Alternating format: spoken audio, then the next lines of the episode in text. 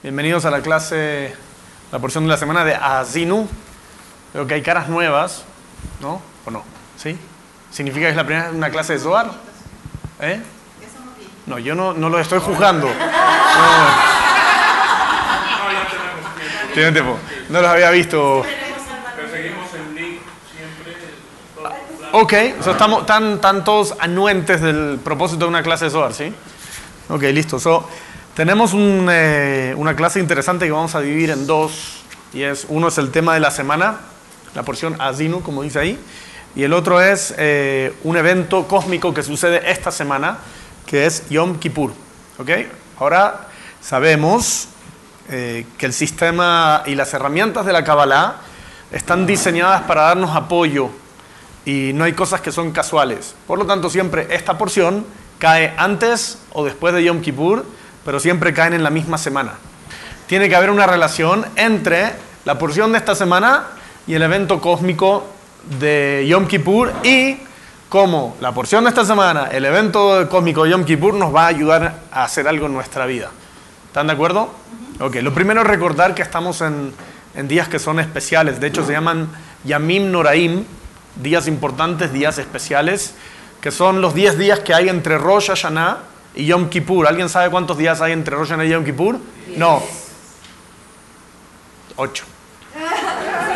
Yo sabía que iban a decir 10, pero son 8. Son, ¿Por qué? Rosh Hashanah son dos días, Yom Kippur es un día. ¿Cuántos hay entre medio? Son 8. Ahora van a ver por qué. Ahora van a ver por qué. Ahora van a ver por qué. Son 7 más Yom Kippur 8. Pero son, no son 10 días. 10 días es el- todo el proceso de Rosh Hashanah y Yom Kippur. De hecho, eh, el Ari Rabbi Zakluria explica que, ahora sí, entre Rosh Hashanah y Yom Kippur, que son 7, es Rosh Hashanah más Yom Kippur son 8, pero Rosh y Yom Kippur son 7. Y dice el Ari que cada uno de los días de esta semana contienen toda la energía y toda la conciencia de todos los días de la semana del año. ¿Qué significa? ¿Qué día es hoy? Lunes. Hoy es el único lunes que está contenido entre Rosh Hashanah y Yom Kippur. Por lo tanto, este lunes contiene toda la conciencia y el potencial de todos los lunes del año. Lo que sea que hagamos este lunes, la manera en que actuamos este lunes, la conciencia que tenemos este lunes, estamos dejando una impresión y marcando y definiendo una conciencia para todos los lunes del año. La- el año que viene lo van a poder aplicar, pero no se sientan mal. No. Quiere decir, el domingo son siete días, de nuevo, siete días, esos siete días, ¿qué significa? Que tenemos una oportunidad de tomar control. No es para decir, ay, se me pasó. Ok, no importa, se te ha pasado por 40 años, da lo mismo. So, a partir del año que viene vamos a tener la oportunidad de acordarnos que durante Rosh Hashanah y Yom Kippur tenemos una oportunidad de crear una marca. ¿Y esto por qué? ¿Qué está pasando en el cosmos? ¿Qué está pasando con nuestra vida? ¿Qué está pasando con nuestra alma? Desde el punto de vista espiritual, lo que realmente sucedió un segundo antes de que comience Rosh Hashanah, el domingo pasado, fue que todas las almas de este mundo, todas las personas en este mundo, morimos, todos. Lo que sea, la luz que hemos revelado, la vasija que teníamos, lo que sea que éramos, gone, desapareció, murió. ¿Sí? Metafísicamente hablando, esa persona que éramos el año pasado murió. ¿Qué significa? ¿Qué murió realmente? ¿Qué desapareció? ¿Qué se destruyó? ¿Qué no existe ya? El deseo que teníamos, la vasija que teníamos, lo que sea que jalamos, lo que sea que recibimos, los deseos fragmentados, no fragmentados, el nivel de espiritualidad, lo que sea que alcanzamos hasta un segundo antes de Rosh Hashanah, desapareció. ¿Qué sucede a partir de Rosh Hashanah? ¿Y qué es Rosh Hashanah? Si se acuerdan, Rosh Hashanah es, la es el nacimiento de, de Adán quiere decir la el nacimiento, la creación de la primera vasija. Además de eso, en la Torá leímos, son dos días Rosh Hashanah, se leen dos porciones de la Torá, y se acuerdan, el primer día era Isaac. Leemos el nacimiento de Isaac, el primer día. ¿Qué, qué es el nacimiento de Isaac? ¿Qué representa Isaac en Kabbalah? La columna izquierda. ¿Qué es la columna izquierda? El deseo. ¿Qué sucede? ¿Qué leemos el segundo día de Rosh Hashanah? La atadura de Isaac, que es el control de la columna izquierda. ¿Qué pasó en Rosh Hashanah entonces? Fue creado el primer aspecto del deseo e inmediatamente fue, se tomó control. El primer día es Keter, el segundo día es Jochma, el tercer día es Binah, ta, ta, ta, y seguimos hasta Yom Kippur. ¿Qué día es Yom Kippur entonces? Malhut. ¿Estamos bien? ¿Están entendiendo todo este sistema? ¿Qué son estas 10 sefirot que hay entre Rosh Hashanah y Yom Kippur? En estos 10 días estamos construyendo una nueva vasija. Construir la nueva vasija tarda 22 días exactamente, que es desde Rosh Hashanah hasta el último día de Sukkot, que se llama Simchat Torah, o Rabat. ¿Ok? ¿Están siguiendo? Los primeros 10 días de Rosh Hashanah se consideran los días de la columna izquierda, que son los días donde se construye el deseo. Los segundos 10 días son la columna derecha, que es lo que muchos de ustedes participaron este domingo construyendo la azúcar. La azúcar tiene numerología amén, suká. Suká es para jalar energía y es, empezamos a recibir en la vasija la conciencia de, ¿alguien sabe qué se recibe durante Sukkot? ¿No? Se llama la luz de Hasadim. Ok, un poquito más profundo. la luz de Hasadim, or de Hasadim, es importante que sepan esto porque estamos en días especiales. Significa que todo el momento que estemos en la Sukkah, bajo la Sukkah, estamos recibiendo la luz de Hasadim. ¿Qué es la luz de Hasadim? Es la conciencia, es el software que le permite a una persona compartir. Entonces, piensen cómo funciona. Diez días construimos qué? ¿Qué significa la vasija? El deseo. Los que vinieron, los el curso de Let Go conmigo ya saben lo que es el deseo. El deseo, construimos el deseo. Quiere decir que estos diez días se llaman Yamim Noraim, días importantes. No puedo estar poniendo mi deseo en cualquier cosa, no puedo estar poniendo mi deseo en las mismas cosas que los ponía el año pasado. Necesito tener un, un deseo grande, enfocado, masaj, cuarta fase. Este es el momento en mi vida de que no quiero las tonterías reactivas. Tercera fase donde estaba cayéndome durante todo el año. Este es el momento de pensar en grande. Y la única manera de pensar en grande y pasar a la cuarta fase es restricción. Restricción. Estos días son días de restricción, no porque hay, son días importantes y que no puedo hacer nada. Estamos, queremos volver a restablecer la restricción. Es importante, ya va a hacer sentido, esto es la introducción a la clase. ¿Ok? ¿Están siguiendo un poco? Ok, una vez que tienes, se sella, en, Yom Kippur se sella. Termina Yom Kippur y sellamos el deseo que vamos a tener durante todo el año.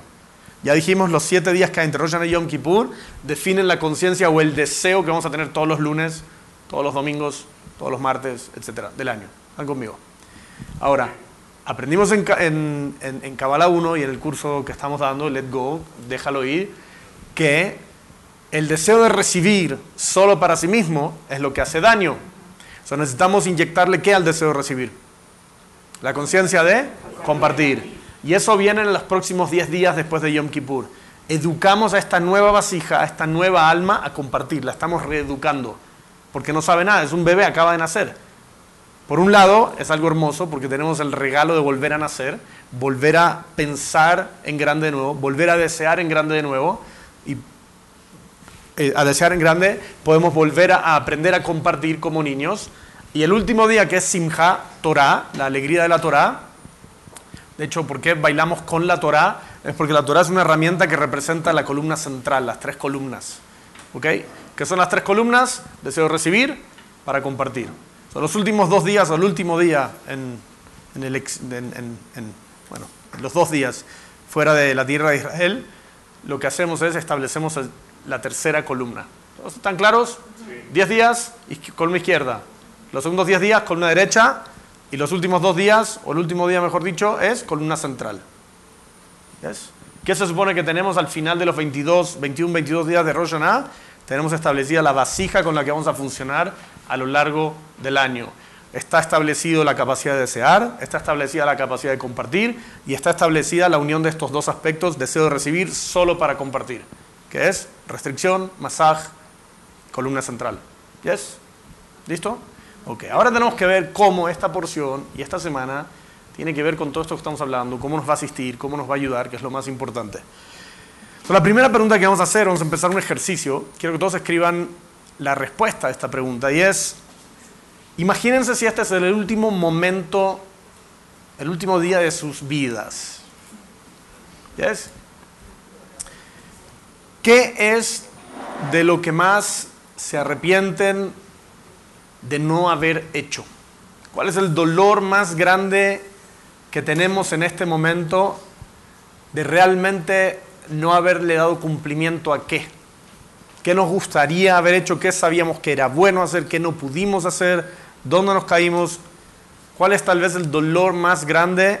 Puede ser porque lo descubrieron en la Teshuvah o puede ser que es algo que está en su mente hace tiempo. ¿Ok? So, vamos a tomarnos un minutito para escribir. Nos va a dar base. Al final vamos a revisar esta respuesta mientras construimos la clase.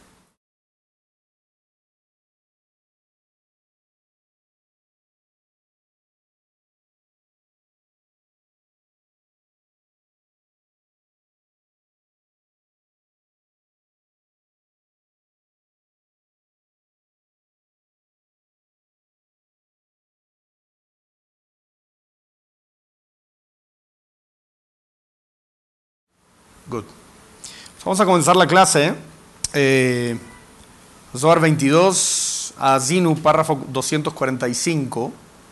Un poco para inyectar la conciencia. Es, un párrafo bien general, tal vez no muy revelador. Voy a tratar de revelar algunas cosas a partir de esto, pero por lo menos usarlo para inyectar la conciencia en esta clase. Dice, Tajazei, perdón, nada que ver. Tania Amar Rabiuda, Menteto Leu Moshe Vai Shiga Aji. בגין דהיינו זמנין למיה לרעה, לאשרי veineu vishechinta, ubinkach ojach la alai. Dice, hemos aprendido que Rabbi Yehuda dice, ¿cuál es la razón por la cual Moisés, en la porción de Azinu de esta semana, escribió un poema? De hecho, es una de las porciones más raras que hay. Ni la gente que, que sabe hebreo de primera lengua entiende la porción porque es un, no solo es un hebreo antiguo, sino que además es un hebreo que no se comprende. Es un poema. pero el poema tiene consigo, carga con un nivel de, eh, de dar en la cabeza. Es un, es un buen palo en la cabeza a los israelitas. Y el Sor pregunta, dice, esta es casi la última porción que escribió Moshe, el año está terminando, la Torá se está terminando, es la anteúltima eh, porción. Dice, ¿por qué Moshe le da en la cabeza, le da un palo a los israelitas en esta última porción de todo lo que hicieron mal. ¿sí? No es la primera vez que escuchamos que la Torá nos vuelve a dar un palo de todo lo que hicieron los israelitas en el desierto y que nos habla a nosotros de cómo ha sido nuestro comportamiento de nuestro trabajo espiritual bastante pobre. Y él, eh, dice, el, el Zohar le responde, esto es porque los israelitas estaban a punto de entrar a la tierra de Israel y la Shejina, la luz, todo el aspecto de la luz, estaba a punto de descansar en ellos. Por esa razón, dice el Creador a través de Moshe, es que les dio en la cabeza a los israelitas. ¿Qué entendemos de esto? Dos cosas. Uno, israelitas entrando en la tierra prometida no tiene nada que ver con un pueblo que vivió hace miles de años entrando a un pedazo de tierra físico. Se trata de nosotros entrando a la tierra de Israel. La tierra de Israel es nuestro nuevo destino es nuestro potencial, lo hemos estudiado muchas veces, que la Torah en verdad no es un cuento, la Torah le habla a nuestra alma, es el proceso de nuestra alma. Venimos a este mundo, tenemos que somos esclavos en Egipto, esclavos de nuestras adicciones, salimos de nuestras adicciones y salir de nuestras adicciones se siente como estar en un desierto, experimentamos un desierto, nos quejamos en la mitad del proceso del desierto pidiendo que queríamos, queremos volver a Egipto, eso es lo que decían los israelitas, queremos volver a, las mismas adicciones de antes, los mismos patrones, qué flojera esto de hacer espiritualidad, qué flojera esto de compartir, qué flojera esto de voluntariar, quiero volver a ser la misma persona de antes. ¿Siguen la idea? Sí. Ok. Y finalmente los israelitas van a entrar a la tierra prometida, después del desierto, 40 años en el desierto, tierra prometida. ¿Qué es la tierra prometida? Es el momento en que alcanzamos nuestro potencial.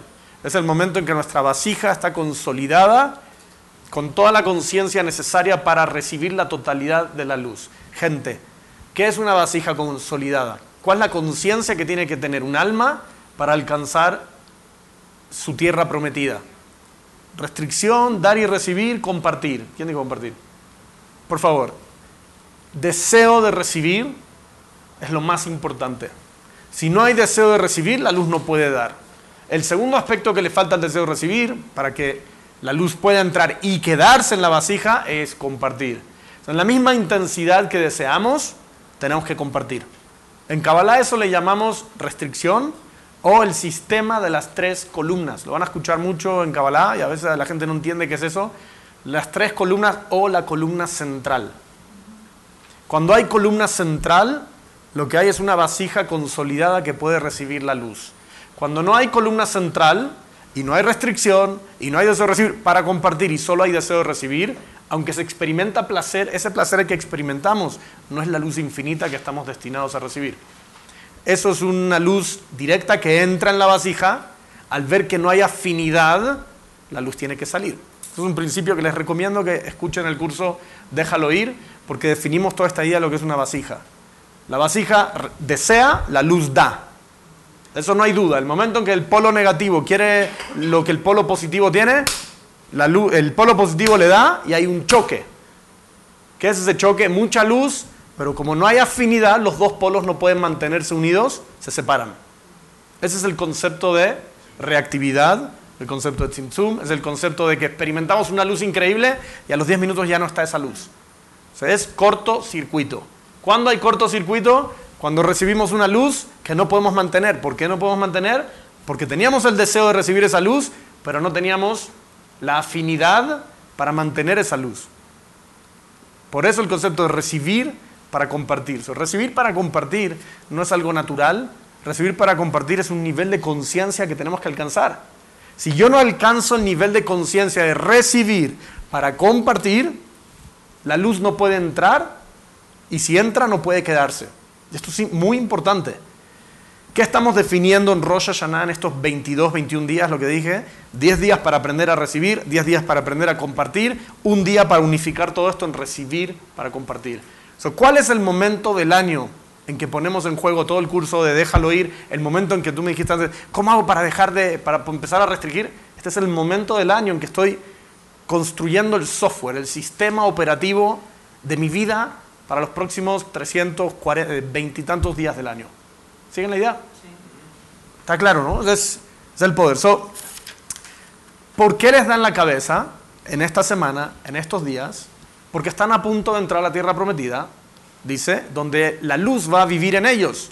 Pero si siguen siendo las mismas personas y no cambian los israelitas, la, la Shejinah no va a poder vivir sobre ellos. ¿Cómo se relaciona nosotros? ¿Por qué tenemos que seguir transformando? porque todavía no estamos consolidados. El hecho de que hicimos Teshuvah y fuimos parte de Rosh Hashanah o escaneamos el Zohar en Rosh Hashanah, algunos fueron, algunos escucharon el, el, shofar, por YouTube, cada uno inventó su cosa en Rosh Hashanah, está perfecto, pero no termina ahí el juego. Tenemos que seguir, porque la vasija tiene 10 niveles. Son 10, todo en este mundo tiene 10 niveles de conciencia. Mi existencia tiene 10 niveles de conciencia.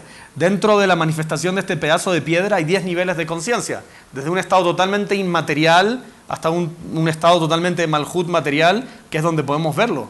Pero los 9 niveles de conciencia de esto no lo podemos ver. Todo en este mundo para manifestarse necesita 10 niveles de conciencia. Lo podemos ver, siempre lo decía, es el, en, el proceso del nacimiento de un bebé. ¿sí? En verdad son 10 lunas. No son 9 meses, son 10 lunas, literalmente. De hecho, hablamos de nueve meses porque la, primera luna es totalmente en estado potencial. Pero son nueve, diez, lunas, son diez niveles de conciencia de un pensamiento, un deseo entre dos seres humanos a la manifestación de un bebé. Es un proceso, crear vida en este mundo, manifestar vida a partir de un deseo, un pensamiento, son exactamente un proceso de diez niveles. Y esto es para todos. La persona tiene una idea de un negocio, el deseo, hasta que el negocio se manifiesta, estés consciente o no estés consciente, tiene que pasar por 10 niveles. Lo que está sucediendo ahora en estos días, y Yamim Noraim, días importantes, días especiales, es que estamos construyendo nuestra vasija en estos 10 niveles. Y lo que tenemos que hacer en estos 10 días es seguir cambiando, seguir haciendo Teshuvah. De hecho, hay otro nombre que tiene estos 10 días que son Aseret Yemei Teshuvah, los 10 días de Teshuvah. De hecho, estos son los días de Teshuvah más importantes. ¿Están, siguiendo hasta aquí? Sí. Ok. la primera pregunta que tenemos que hacer es, ¿qué es Teshuvah? Realmente, ¿qué es Teshuvah? Hoy le vamos a dar otro nombre, porque quiero escuchar todo lo que, lo que han alcanzado a entender y su proceso. ¿Qué, qué es Teshuvah? Corregir. Corregir, los errores, dices tú. ¿Qué más? Que tu deseo sea fin con el del potencial. Excelente. O sea, darnos cuenta de que todo el año pasado nuestro deseo no era afín a lo que realmente somos. Una de las clases que estudiamos. ¿Qué más? Teshuvah. Arrepentirse. Arrepentirse de... Pero que es mal. Esta es un tema.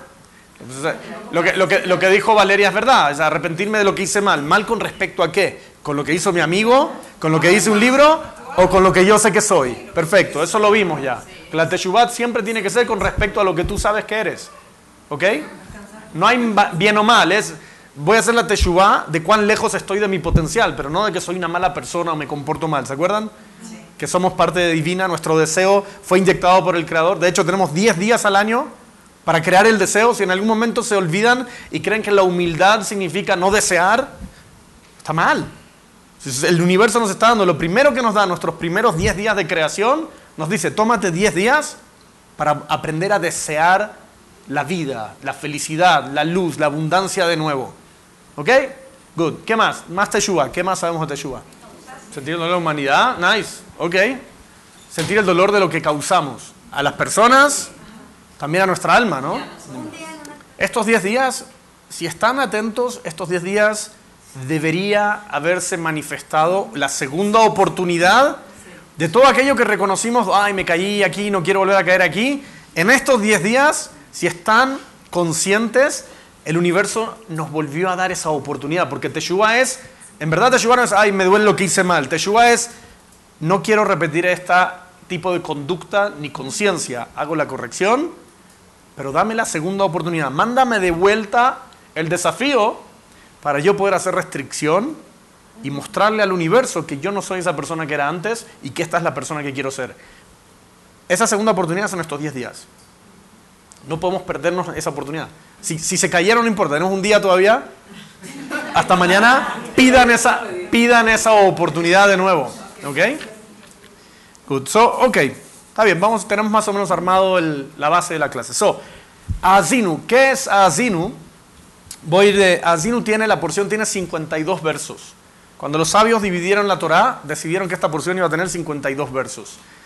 En un código de Kabbalah, el nombre de Dios, el tetrogramaton Yud Kei tiene cuatro niveles de, o cuatro maneras de escribirse. Estos, estos códigos se llaman Av, Sag, Ma, Ban. Av 72 representa la conciencia de la numerología, la manera en que está escrito el, tetrogramatón con su milui es el spelling, ¿cómo se dice? El, el, deletreo. Hay cuatro maneras de deletrear este nombre. Hay muchas, pero hay cuatro básicas. El primero es Av, sumando todas las letras del, del deletreo, suma 72, se llama Av. Luego viene Sag, que es Binah, 63. Ma, que es 45, Zeirampin. Y la última, Malhut, el mundo de la vasija, el mundo físico, el mundo del deseo, el mundo de las transgresiones, el mundo donde nos caemos y el mundo donde revelamos luz. Malhut es Ban, que, significa, eh, que es 52. ¿Ok? La primera idea, los ¿ah? ¿Cómo se llamaba eh, Ma. Ma. Absagma Ban. ¿Ok? So, Ban es numerología 52, es el deletreo, es, una, es un código para referirse a Malhut, el mundo de la vasija. So ya sabemos que Azinu tiene que ver con la vasija, de nuevo. Estamos hablando Rosh Yom Kippur, construimos el deseo, la vasija. Esta porción de esta semana tiene 52 versos.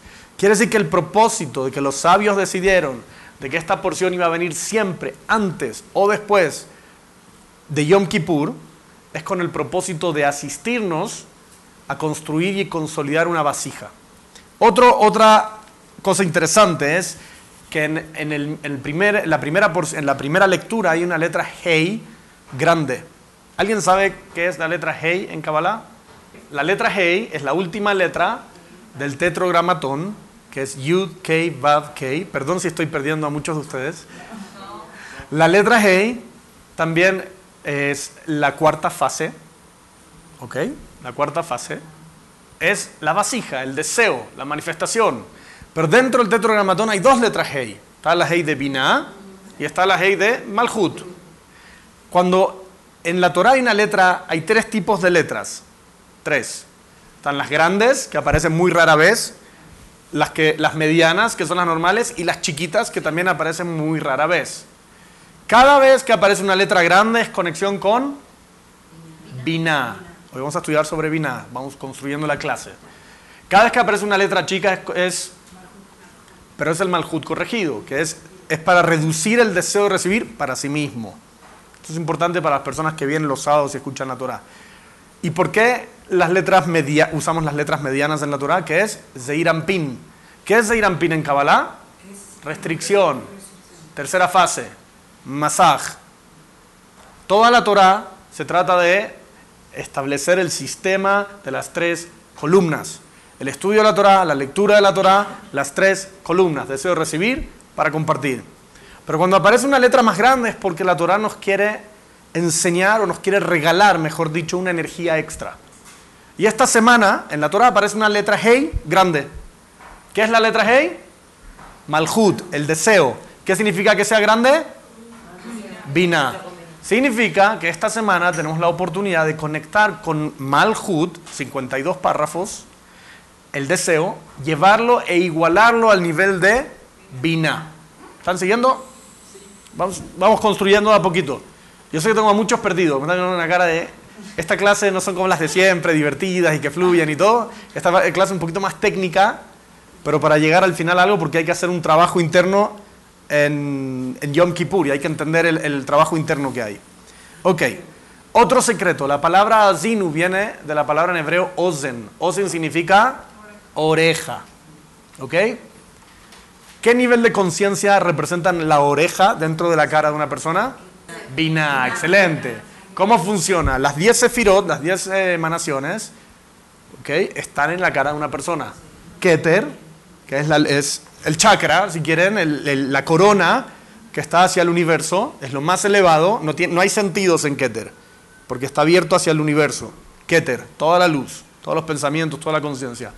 El, de los sentidos, el primero que aparece, el que está más alto, si se fijan, los ojos siempre están más altos que la oreja, no importa cuán orejón es la persona. ¿sí? El nivel de los ojos es Jochma. el nivel de la vista, la visión es muy poderoso. Por eso, dice, si no sabes leer hebreo, escanealo. Con los ojos. Los ojos son la ventana del alma. Podemos absorber con los ojos. Y todo lo que absorbemos con los ojos es más poderoso que lo que escuchamos, ahora que lo que olfateamos, e incluso que lo que hablamos. O que lo, sí, mejor dicho. Hablar, vamos nos vamos a dar cuenta que es malhut, por eso también es tan poderoso. Y el shofar, el shofar tiene una mezcla de todo. Es la conciencia del que lo sopla, es la boca que es malhut y es el aliento de la persona. Todo un secreto muy bonito. Pero no importa. ¿Dónde íbamos? Ah. Eh, Bina, Bina, o, Azinu, Ozen, oreja. Bina, ok, esta semana tiene que ver con la oreja, con Bina.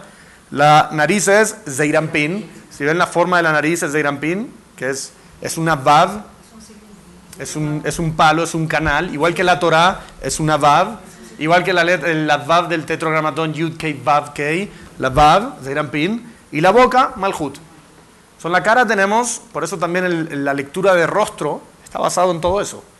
¿no? La forma de la boca de una persona tiene que ver mucho de cómo la persona se expresa. La forma en la nariz de una persona habla de las restricciones que puede o no puede hacer la persona. La manera de los ojos es la conciencia de la persona. Y la manera, la, la, oreja también es el entendimiento que tiene la persona de una vida, de la vida. Es, más, es, hermoso la idea. ¿no? Nadie puede negar. Cuando dice yo no soy así,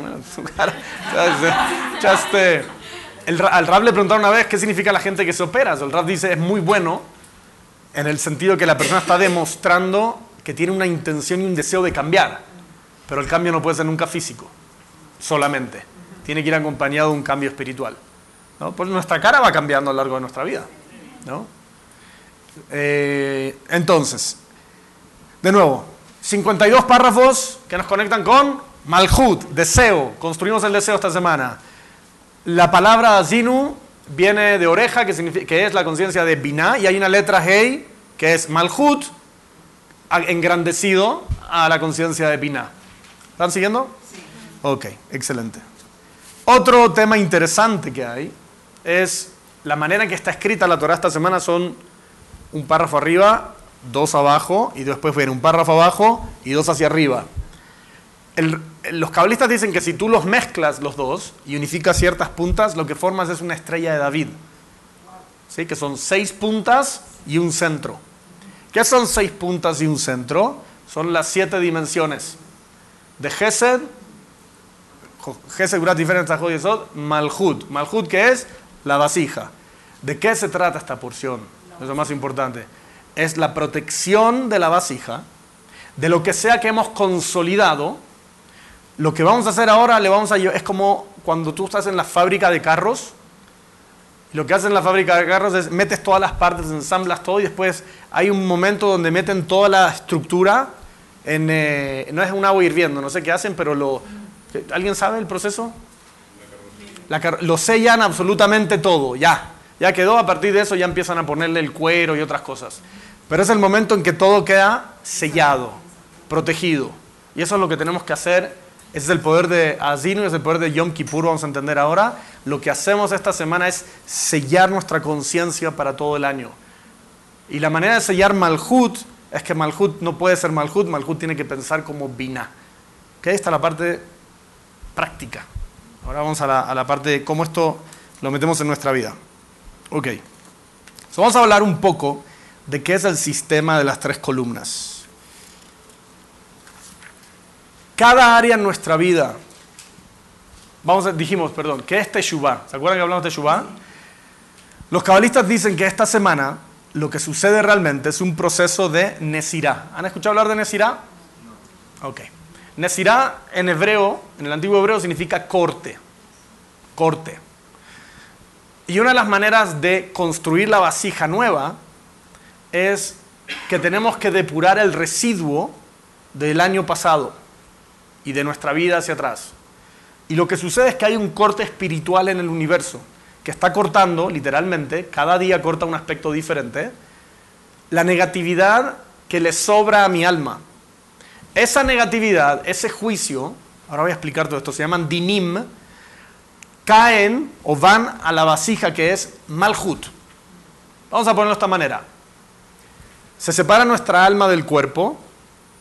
De hecho, nuestra alma está en dormita, es el estado donde está ahora. Por eso, si no están pensando muy claros, no se sientan mal. ¿Ok? Si la clase no fluye, ¿sabes? mi alma está en dormita. estamos cortando, es un proceso de cortar negatividad, separar negatividad. Seguimos separando negatividad. ¿Dónde va esa negatividad? Los dinim son recogidos y recolectados por Malhut. ¿Ok? esto es una semana de juicio. Cuando hablamos de construir el deseo, el deseo siempre viene asociado con el juicio. Entonces, es, muy interesante lo que viene ahora. So, traten de, escuchar. Toda la negatividad se, acumula en Malhut. ¿Ok? ¿Qué sucede en Yom Kippur, que es este día que aparece esta semana, nueve días después, ocho días después de Rosh Hashanah? es el momento en que nosotros devolvemos toda la negatividad que hemos hecho durante el año, que hemos separado con la Nesirá, que está en Malhut. Lo que sucede en Yom Kippur es que Malhut sube a Binah, se transforma en Binah. Vamos a explicar por qué queremos que se transforme en Binah y cuál es el regalo que se transforma en Binah. Pero ¿qué está pasando de que nuestra negatividad sube, juicios suben a Binah? Volvamos para atrás. ¿Qué es Teshuvah, gente? Teshuvah es todas las áreas en mi vida donde yo recibí luz y me quedé con la luz. Todas las áreas en mi vida donde no hubo resistencia espiritual, no hubo tercera columna, no hubo masaj, no hubo absolutamente nada. Vino la luz y me quedé con la luz. Sí, la luz se va de mi vida, está bien, pero el hecho de que yo no la trasladé a otra vasija es que yo todavía soy responsable por esa luz que yo atraje a este mundo, que no se pudo quedar en mi vasija, pero como sabemos, cuando la luz se va, la luz no desaparece. ¿A dónde va esa luz? A las clipot. En algún lado tiene que agarrarse. ¿Están siguiendo esta idea? Sí. Ok. Son lo que sucede en, en Yom Kippur en realmente es hermoso. Porque es una oportunidad de que toda la basura que hemos acumulado durante el año en verdad no es basura. Piensen un segundo. Todo lo que han hecho Teshuvah, de todo lo que se arrepienten. ¿Ok? Dijiste porque está mal, otras cosas. Pero en el fondo, ¿hubo revelación de luz o no hubo revelación de luz? Claro que hubo revelación de luz. Hubo revelación de luz directa. Fue muy directa la luz que recibí. Me quemó, quemé a alguien, me peleé, dije cosas, pero en el fondo una revelación de luz. Ahora, ¿por qué esa luz no está hoy conmigo? Porque fue un cortocircuito. El polo positivo, que es la luz, me quiso dar. El polo negativo, que soy yo y mi deseo, la trajo. Pero como no había resistencia, cortocircuito. ¿Están de acuerdo? Entonces, a todo eso que le llamamos juicio, negatividad, basura, no es tal cosa. Es luz. Es luz. Lo que estamos haciendo en estos días es volviendo, hacemos teshuvah de todas las áreas en mi vida donde no hice restricción. Al final, ese es el juicio. ¿Qué es juicio? ¿De qué soy juzgado? De no haber utilizado el sistema de las tres columnas para traer luz a este mundo. No usé el sistema de las tres columnas, usé el sistema de las dos columnas. Que son o una o la otra, o compartí más de la cuenta o recibí más de la cuenta. Generalmente es recibí más de la cuenta. So, recibí y me quedé con la luz. ¿Qué sucede en Yom Kippur?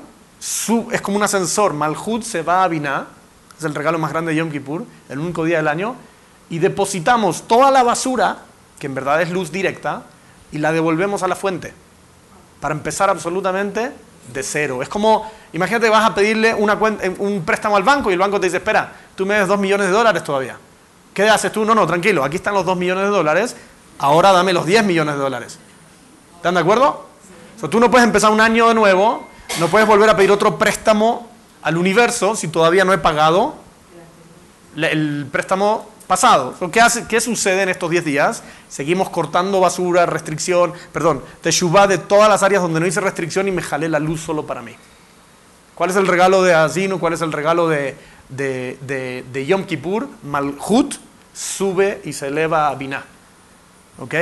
¿Están siguiendo esta idea? Ahora vamos a, darle un poquito más para entender. ¿Qué son, qué es, antes de, de seguir avanzando, qué es el sistema de las tres columnas?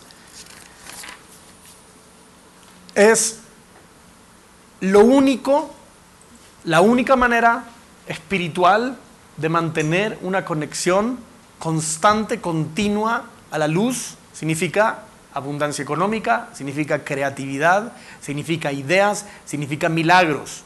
No es que hay golpes o destellos de luz, hay una constante conexión porque el universo siempre me quiere dar y yo estoy en un constante tres columnas quiero recibir absolutamente todo, pero estoy dispuesto también a compartir, que eso se llama tres columnas. Recibir para compartir unificado se resume en restricción. Quiero luz, no quiero cosas físicas. Al final, cuando falta restricción, nos vamos en la tercera fase y nos vendemos por cosas físicas. Y eso es lo que estamos, eso, eso igual reveló luz. ¿Siguen? El iPhone reactivo que me compré, reactivo que me compré, todavía, todavía esa luz, o sea, yo ya no la siento porque ya quiero el 6S, entonces esa luz ya se fue. ¿Están de acuerdo? Porque fue reactivo la manera en que lo compré, la manera en que lo busqué. Fue reactivo. Es, en Kabbalah se llama tercera fase. No hubo restricción. Entonces, hay una luz, hay un placer que me dio ir a comprarlo ese día. Pero esa luz no pudo quedarse en mi vasija porque no hubo restricción, no hubo tres columnas. Recibir para compartir no significa que todo lo que tengo lo tengo que compartir. Es la conciencia, quiero recibir, pero quiero lo que sea que lo recibo, quiero utilizarlo en la conciencia de impartir, porque si yo no estoy en la conciencia de impartir y compartir con los demás, la luz no puede quedarse en mí porque no hay afinidad. es el principio más importante que tenemos que entender. Lo que la restricción genera es transformar el polo negativo en un polo positivo. Esa es la teshuva que hacemos. Esa es la importancia de las tres columnas. Si no hay tres columnas, no hay sistema espiritual, no hay restricción. Si no hay restricción, caemos en el sistema de las dos columnas que vamos a volver el año que viene a recibir y quedarnos con esa luz, en vez de hacer restricción. ¿Siguen? Para ahondar en este tema, les recomiendo las cuatro clases del, del, dejar ir. Para ahondar en este tema. Pero por ahora quedamos con la idea de que necesitamos restablecer las tres columnas. El universo nos da 21 días para restablecer la columna derecha, izquierda y central. Recibir todo el deseo es importantísimo, pero también necesito aprender a compartir. ¿Ok? So, rapidito, probablemente me queda nada de tiempo. Eh, ¿Qué sucede? ¿Qué hemos hecho en estos días? En estos días, todo lo que sucede es para restablecer la restricción. Rosh Hashanah sonó el shofar. ¿Y el, ¿Se acuerdan? Shofar. Shofar Viene de la, es, dice el Zohar que el shofar Katán es de este mundo y hay un shofar Gadol, un shofar grande que es del mundo espiritual, que viene de Binah. El shofar es Binah. Aunque tú veas un cuerno y suene, espiritualmente lo que está pasando es que la conciencia de Binah está ayudándonos a hacer restricción en las cuatro áreas que, que hicimos Teshuvah, donde nos cuesta hacer restricción. ¿Se acuerdan cuáles son? Idolatría, derramamiento de sangre, incesto eh, y la shonara. Son cuatro áreas donde me cuesta hacer restricción, donde no tengo establecido el sistema de las tres columnas. ¿Cuál es la vacuna? En Rosh Hashanah, ¡pum! La conciencia de Binah. ¿Qué es Binah? Es el sistema de las tres columnas. Es deseo de recibir solo para compartir. ¿Se acuerdan las cuatro fases? Jochma recibe, pero no sabe por qué recibe. Y en Binah, Binah dice, wow, espectacular recibir esto, pero necesito crear la vasija, así que voy a compartir todo esto, restricción, tercera fase, para crear la cuarta fase que es el deseo verdadero. So, en esencia, cada vez que decimos Binah en Kabbalah, Binah representa la conciencia perfecta del deseo de recibir solo para compartir. En el árbol de la vida, en la Sefirot, Binah es la octava Sefirah. Sabemos que el mundo fue creado en, en, seis días, el séptimo descansó. Sabemos que hay siete notas musicales, siete días de la semana, siete niveles de conciencia, siete continentes, siete planetas que afectan nuestra espiritualidad. ¿Qué significa? ¿Qué es siete? Siete tiene que ver con el mundo físico, que es ocho, lo que está más allá del mundo físico, más allá de la fisicalidad. ¿Qué es fisicalidad? Conciencia de recibir, placer para mí, para mí mismo. ¿Qué es espiritualidad? Recibir para compartir. En esencia, ¿dónde queremos vivir? ¿Con qué conciencia queremos vivir nuestra vida? Con la conciencia de Binah, que es recibir solo para compartir. Por eso, en esta semana, la, la Hei de Malhut se agranda a Hei de Binah, porque queremos que toda nuestra vida, todo el deseo que hemos construido durante nueve días, ahora este deseo sea solo para compartir. Y después de Yom Kippur empiezan días donde empezamos a aprender a compartir. ¿Cómo se llaman esos días? Son días de Biná. Y si van a estar en la azúcar van a escuchar, hoy recibimos la luz de Biná del aspecto interno de la azúcar, por el mérito de no sé qué, hoy recibimos la luz circundante de Biná, y hoy sacudimos el lado que es de Zerampín, de Biná, todo tiene que ver con Biná. ¿Por qué? Porque Biná es la fuente de todos los deseos, Biná es la fuente de todo el deseo de recibir que tenemos, y Biná es la fuente de todo el deseo de compartir que tenemos. En esencia, es fundamental que tengamos una conexión con Binah. ¿Están siguiendo? ¿Sí? ¿Lo estoy mareando? ¿Lo estoy, Muy técnica, va muy técnico hoy. Es que muchos conceptos que cada uno necesita ahondarse, ¿no? Ok.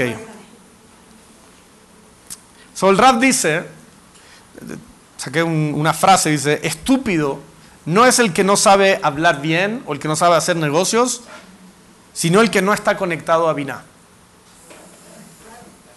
No importa cómo nos veamos por fuera, lo que hagamos. Para aquella persona que no tiene una conexión con que es recibir para compartir, es un estúpido, porque no entiende la vida y va a seguir trayendo caos a su vida.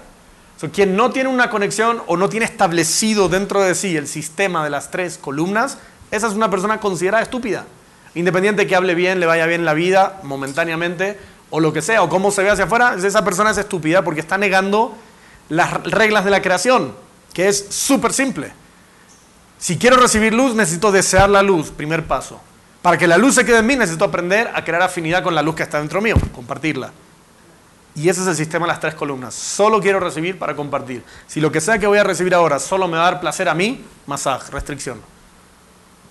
Si lo que sea que voy a hacer ahora, la luz que voy a recibir se va a quedar en mí y nada más, masaje, restricción. Eso es. Solo quiero luz que pueda ser compartida. Porque esa es la manera de que, ese es el sistema de las tres columnas. Toda la teshuva que hacemos, todo el caos que hay en nuestra vida, todo el juicio que hay en nuestra vida, es por toda la luz que hemos jalado sin restricción. Y ahora nos toca, en, estos, en este periodo de año, devolverla. de eso se trata. Tenemos que devolver toda la luz que jalamos del universo y que no hemos compartido con nadie. ¿Sigue la idea? Más o menos. Ok. So, tenemos más secretos. El Zohar dice que la palabra Satán, a Satán, el Satán, tiene numerología 364. ¿Ok? Y los sabios dicen que eso significa que hay un día en el año, dicen, Satán tiene capacidad de afectar tu vida, tu conciencia, no, el Satán no es un ente extraño a nosotros, el Satán es nuestra conciencia egoísta, deseo recibir solo para mí mismo. Nos afecta 364 días del año menos uno. ¿Cuál quieren ustedes que es el día del año? Yom Kippur. Ahora, suena como, wow, en Yom Kippur Satán no nos molesta. No es así. Es más poderoso que eso. Satán no nos molesta porque en Yom Kippur, ¿dónde estamos nosotros? En Binah. ¿Qué es Binah? Deseo de recibir para compartir. Entonces, cuando los sabios dicen que en Yom Kippur no existe el Satán, o el Satán no te puede tocar, es una manera de enseñarle a los niños. Desde el punto de vista espiritual, que ahora que sabemos Kabbalah, es el único día del año donde puedo programar durante 24 horas mi conciencia y asegurarme que todo lo que voy a hacer en el año sale de esta conciencia de recibir solo para compartir. Recibir solo para compartir. ¿Cuál es el único día en el año en que me puedo asegurar que el software que estoy creando es recibir para compartir? El día en que estamos en Binah. Ahora, los cabalistas dicen, y la pregunta es válida, ¿no se supone que Shabbat, si han escuchado, es conexión con Binah? Sí. ¿No se supone que cuando una persona come es conexión con Binah? Sí. ¿No se supone que cuando hay sexo entre dos personas, eh, eh, la persona recibe luz de Binah? Sí. ¿Cuál es la diferencia entre todas estas acciones y Yom Kippur? La diferencia es que durante todas esas acciones jalan luz de Binah a través de Zeirampin y luego a Malhut. En Yom Kippur, Malhut no recibe la luz de Zeirampin, o sea, de Binah a través de Zeirampin, sino que en Yom Kippur Malhut va directo. ¿Qué tenemos que imaginar que está pasando en Yom Kippur? Imagínense que estamos nadando en un océano de Binah, de luz, como tú le llamas, de luz. Pero más, más que sea, estoy en un océano de luz, digamos, todo lo que está pasando, toda la conexión que estoy haciendo en este día tiene un propósito, establecer el masaje, establecer el poder de hacer restricción, establecer el poder de desear absolutamente todo, pero solo para compartir.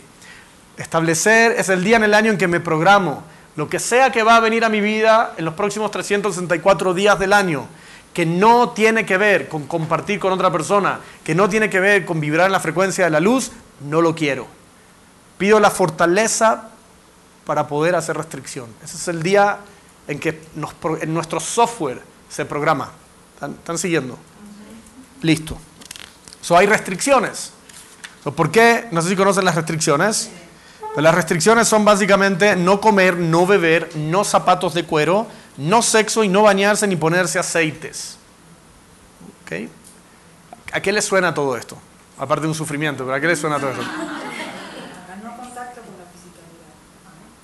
Tiene que ver con placeres del mundo físico o recibir luz a través del cuerpo, a través de algo físico. ¿Por qué el cuero? El cuero es un instrumento de, jalar luz, por eso tampoco lo queremos utilizar. ¿Por qué? Porque en, en, Yom Kippur no queremos jalar luz a través del sexo, no queremos jalar luz a través de la comida, no queremos jalar luz a través de lo que bebemos, no quiero jalar luz a través de lo que he visto. ¿Qué quiero? Quiero elevarme. Cualquier cosa que haga de estas cinco restricciones, que las rompa, no es que algo malo va a pasar, simplemente estoy negándome a recibir más luz de la que puedo recibir. En Rosh Hashanah recibimos más luz no teniendo sexo que teniendo sexo. No comiendo que comiendo. Perdón, en Yom Kippur. ¿Entienden? Porque vamos directo a Binah, es la fuente. De nuevo, el sexo es interesante porque es Zeirampin y Malhut, es la unión del masculino y femenino. Son, los, son que jalan luz de Binah. Binah, Zeirampin, Malhut. Eso quiere decir que el sexo en Yom Kippur limita la cantidad de luz que puede haber, porque yo puedo ir directo a Binah. ¿Para qué quiero recibir luz a través de otro conducto si puedo ir derecho a la fuente? Es como ir a pedirle un préstamo a una persona, que esa persona a su vez le pide préstamo al banco. Anda directo al banco. Te van a cobrar más intereses, ¿no? ¿Están siguiendo la idea? Listo. So, Yom Kippur es un día increíble, no es un día, uy, viene Yom Kippur, hay que hacer ayuno, qué flojera, es difícil, hay que, es una rezadera larguísima. Todo lo contrario, wow, Yom Kippur es el único día del año donde Satán no puede tocarme, el deseo de recibir para mí mismo no existe, y todo lo que haga me va a ayudar a programar mi vasija que construí en nueve días, décimo con, el, con Yom Kippur, para tener un deseo real y una vasija consolidada. Cabalísticamente lo que estamos haciendo en Yom Kippur es consolidar la cuarta fase. Estamos consolidando la capacidad de recibir solo para compartir y la capacidad de hacer masaje y restricción cada vez que esa luz que voy a recibir va a ser solamente para mí mismo. Que es al final del día, en 12 meses más, vamos a estar haciendo Teshuvah de nuevo. ¿De qué vamos a hacer Teshuvah? De todas las áreas de nuestra vida donde no fuimos capaces de desear para compartir. este es el momento en que nos reprogramamos. ¿Por qué estas restricciones? Porque para acceder a Bina, que es, el mundo, es la octava sefirá, el mundo metafísico, no puedo entrar haciendo nada físico. ¿Están de acuerdo? Son las restricciones que hacemos no es para sufrir, no es para castigar el cuerpo, todo lo contrario, es porque el cuerpo sería una limitación con la enorme luz que hay en Binah, en Yom Kippur. las restricciones que hay que hacerlas hay que hacerlas con felicidad, no con dolor. ¿Sí? ¡Wow! No quiero esto, no quiero lo otro, porque la luz que... De hecho, ese tiene que ser el día más alegre del año. No, hay uno más alegre, Purim. ¿No? Purim.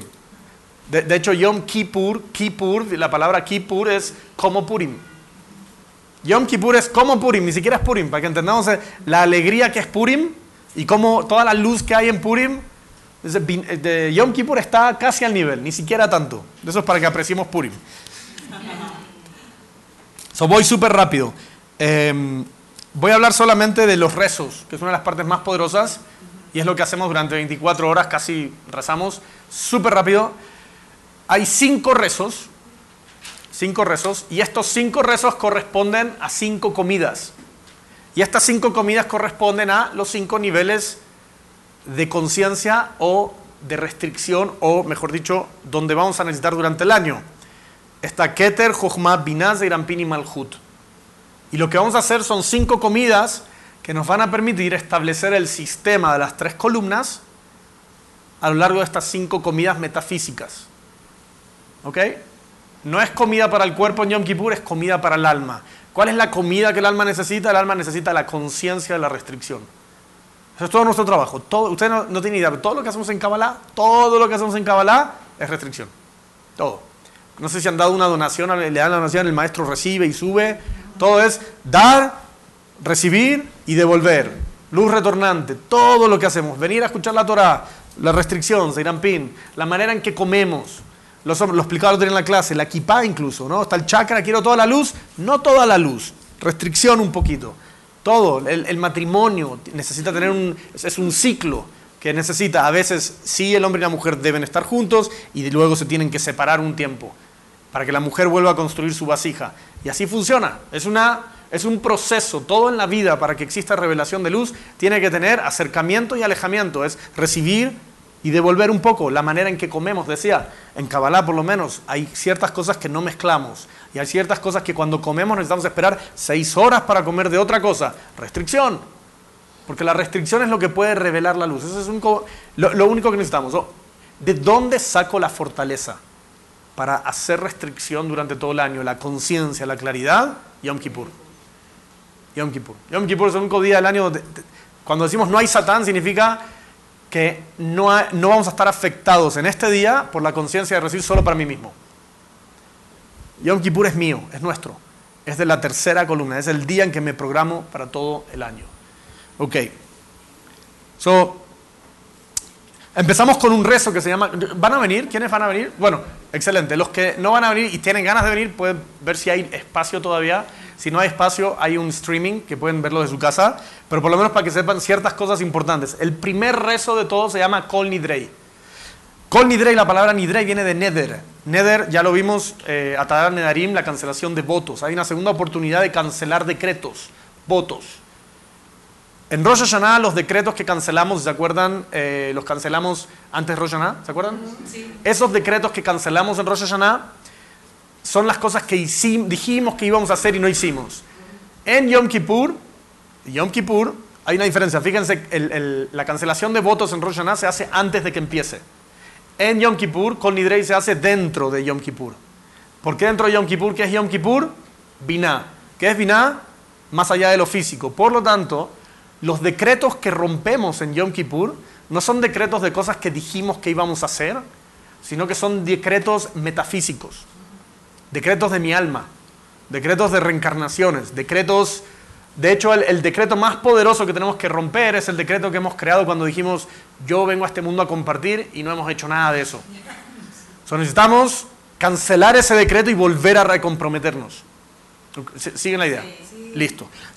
porque cuando decimos vengo a compartir a este mundo y no hicimos nada de eso, a partir de eso viene una serie de tikkun.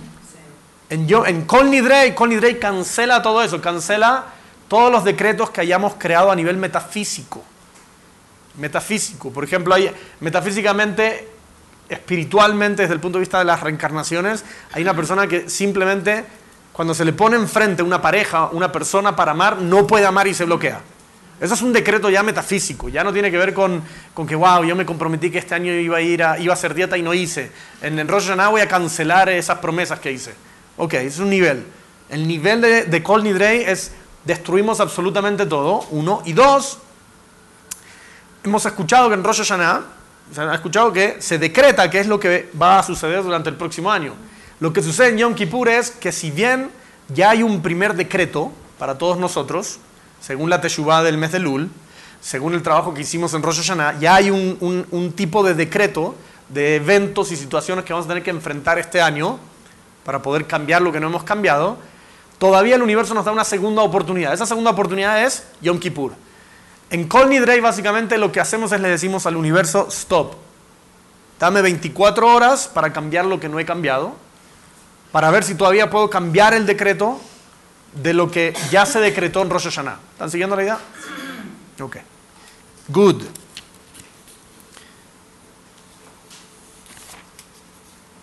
Eso quiere decir que el Kol, el Kol Nidrei nos permite pedir una pausa al juicio para hacer un extra cambio, a ver si todavía podemos con nuestra conciencia, nuestra teshuvah y nuestro deseo seguir cambiando.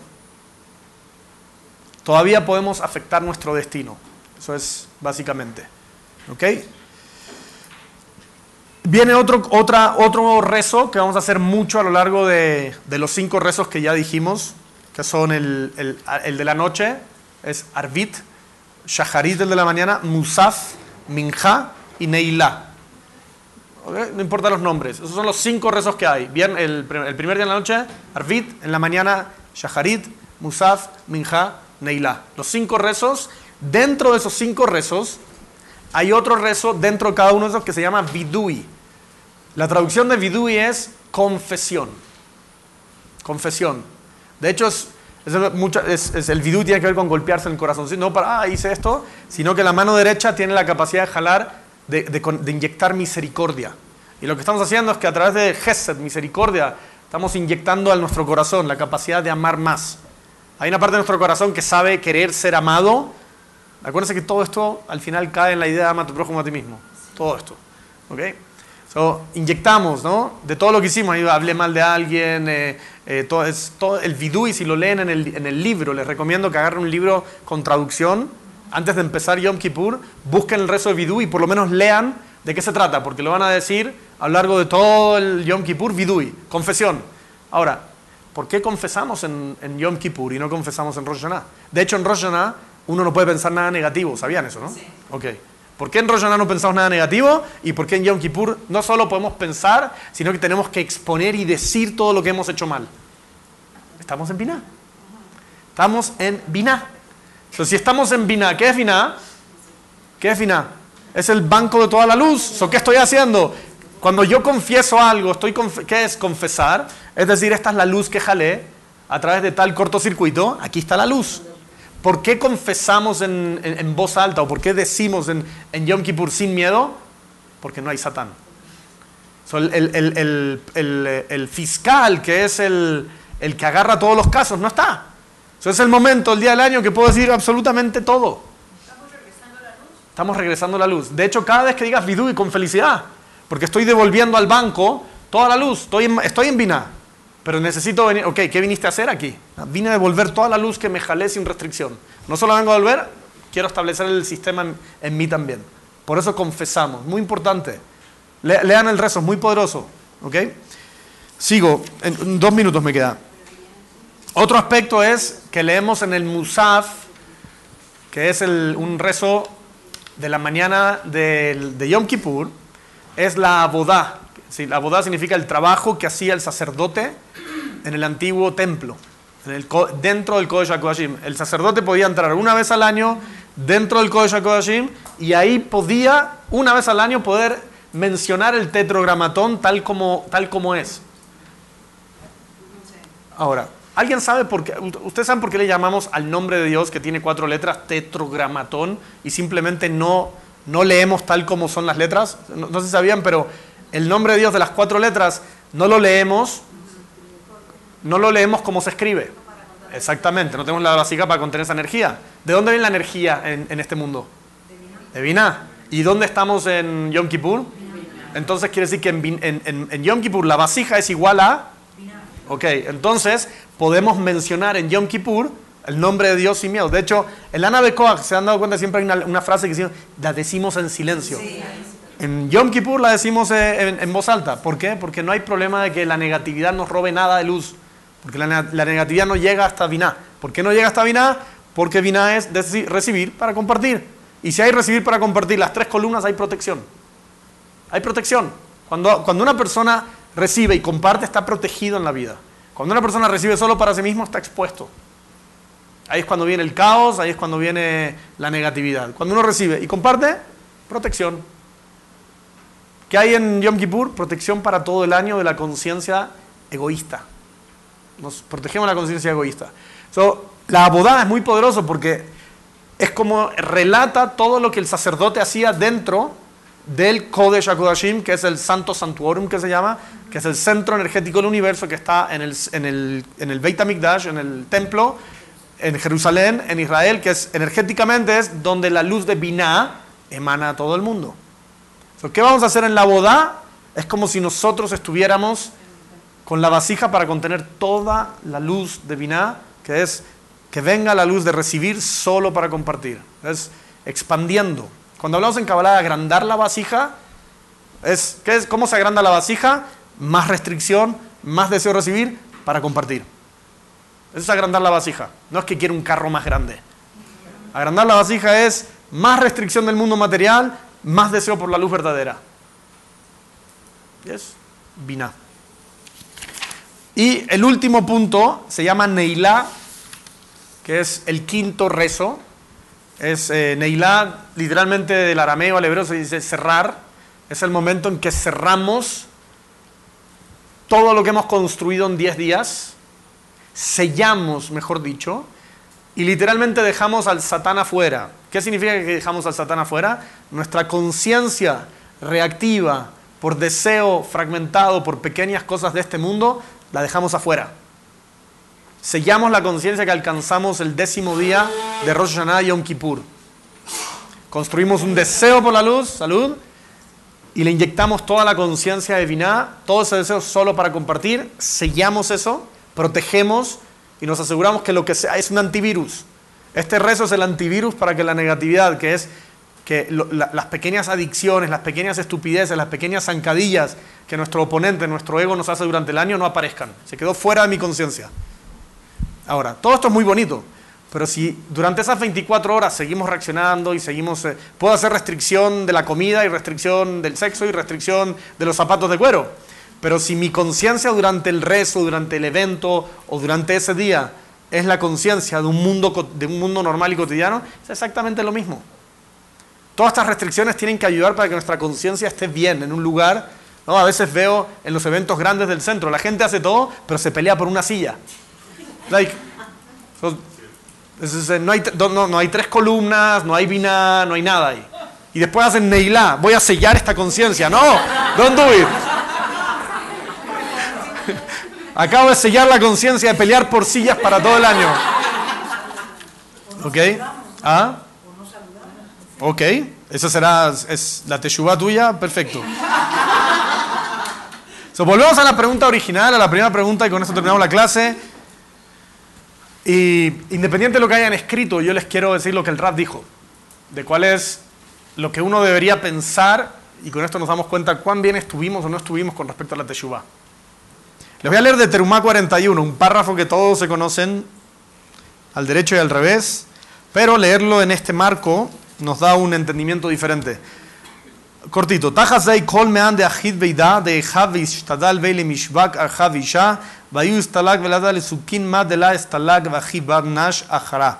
Garim lechfaya sita achara. Dice, ven y ve, cada uno que toma la mano de la persona egoísta y se esfuerza en ayudarle a dejar el camino del, del mal, del egoísmo, es elevado en tres elevaciones a las cuales otra persona no puede elevarse.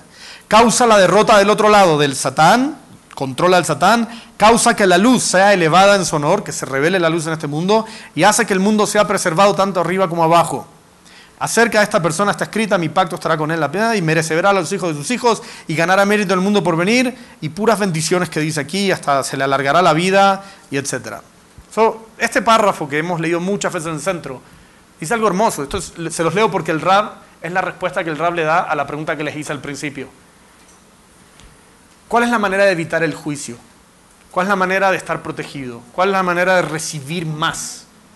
Es cuando lo que hacemos con nuestra vida es asistir a otras personas a salir de su egoísmo. No significa que tengo que jalar a la gente, no significa que tengo que hablar con un megáfono en la calle. Significa que todo lo que recibo lo tengo que ver como una bendición que me permita a mí, a ver cómo ahora con eso puedo asistir a otras personas. Y esa es la restricción más grande, ese es el, uso de las tres columnas más grandes que puede haber. Y esa es la teshuva más grande. Dice, quien hace eso, quien recibe para ayudar a otras personas a que estén más cerca de su potencial y se alejen más de su oponente, de su deseo de recibir para sí mismo, dice esas personas están protegidas. Esa persona tiene protección, esa persona se les alarga la vida, esa persona causa que, que el satán ya no tenga tanta influencia en el mundo. Todo eso dice el Zohar, esa es la promesa. So, el Raf dice, que la verdadera Teshuvah, si este fuese nuestro último día, deberíamos mirar atrás y decir, en verdad, en verdad, en verdad, al margen de todo lo que hice, le hice a esta persona, no le hice a esta persona, uno debería decir, al final del día la Teshuvah más grande es que no hice suficiente por el mundo.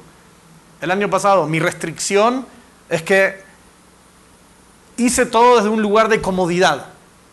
Porque el rap dice, si realmente quieres algo, asegúrate que otra persona lo tenga. En ningún momento dice, no lo tengas o cómpratelo, pero regálalo. Y si quieres algo para ti, perfecto, asegúrate que otra persona más lo tenga. Que esa es la manera de recibir para compartir. Y si cada uno de nosotros asegurara que la sabiduría, la conciencia, la espiritualidad, la amistad, el amor, todo lo que recibimos, que más personas lo tengan también, dice, esa es la verdadera Teshuvah. Y esto me recuerda, con esto termino, a una película de ciencia ficción, que no es muy profunda, pero la vi en el avión un día que estaba sensible y creo que por eso me marcó. Es una película, si alguien sabe el nombre, de esta es la última de Tom Cruise, de que él vuelve a nacer todos los días. La cosa es que él tiene una misión, que él no sabe todavía que tiene una misión, ¿ok? Vamos a decir, esta aquí tiene una misión. Al filo del mañana. Véanla, en verdad, tiene ciencia ficción y todo, y medio de guerra y cosas así, pero el concepto, escuchen el concepto, es muy poderoso. Él tiene una oportunidad, ¿ah? Cada vez que él muere, no se preocupen, va a morir muchas veces, no le estoy adelantando la película. Cada vez que él muere, puede volver a empezar. ¿Ok? Entonces él cae en una playa, tiene que ir a matar unos robots, y apenas cae, viene un robot y ¡pum! lo mata. La primera muerte de él es al segundo.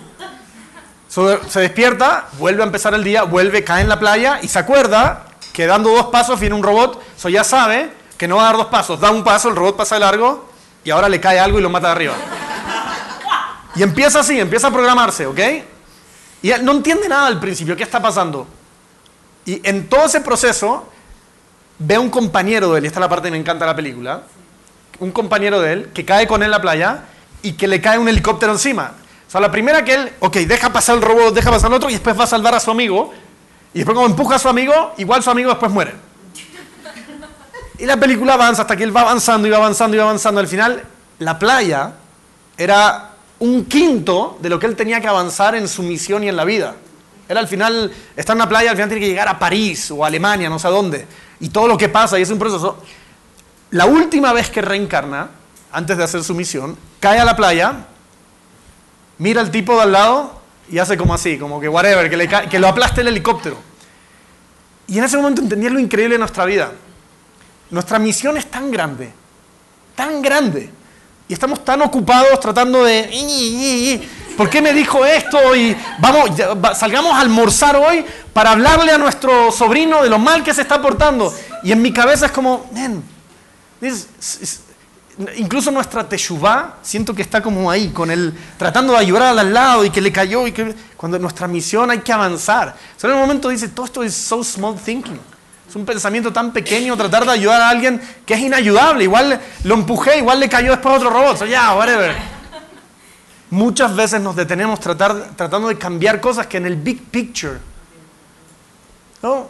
Son muchas veces, de repente ahora estamos, es parte del satán eso también de, de, hacerte creer, lo que tienes que cambiar es que eres muy reactiva con tu mamá. Entonces ahora todo el ticún de tu vida soy reactiva con mamá, soy reactiva con mamá, soy reactiva con mamá. Y mamá me llamó esta semana y le hablé bien. Y los 10 días de Teshuvah me caí, le hablé mal a mi mamá. Y al final el rap dice, listen, la única Teshuvah que es válida aquí, lo único que deberíamos estar buscando en Yom Kippur es, please, que el universo, la luz, Binah, me ayude a que este año sea un año donde pueda compartir más con el mundo, crear un impacto al mundo. En el proceso, ¿vas a hablarle a tu mamá mal? Probablemente. ¿Le vas a pedir perdón al otro día? Next. Don't get busy. No te, no te ocupes con cositas pequeñas que en el big picture, en, la película completa de lo que es mi alma y lo que vino a hacer a este mundo, mucho más grande. Ese es, para mí es el, el, el Biná, se trata de pensar en grande. Biná es el último día en que podemos pensar en grande del deseo para todo el año. no, puedo, no puedo estar preocupadito de cosititas grande. ¿Quiero más abundancia? Absolutamente sí, pero este año también quiero compartir más con el mundo. ¿Quiero más sabiduría? Absolutamente sí, pero quiero hacer algo en la sabiduría para el mundo entero. ¿Quiero ser feliz? Claro que sí, pero quiero que toda la gente a mi alrededor sea feliz este año. Y ahí van ciertos compromisos que tendrás que tomar. Este año me comprometeré a voluntariar más, a estudiar más, a dar más, a escuchar más. Pero desde ese lugar. Por eso quería leerles, terminarles con esto.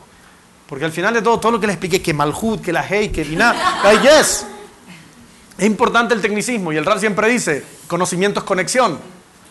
Pero también podemos caer en la trampa de ir a Binah, ir a Yom Kippur y estar preocupado de mi relación con mi nieto y preocupado de mi socio. This is bigger than that. Yes.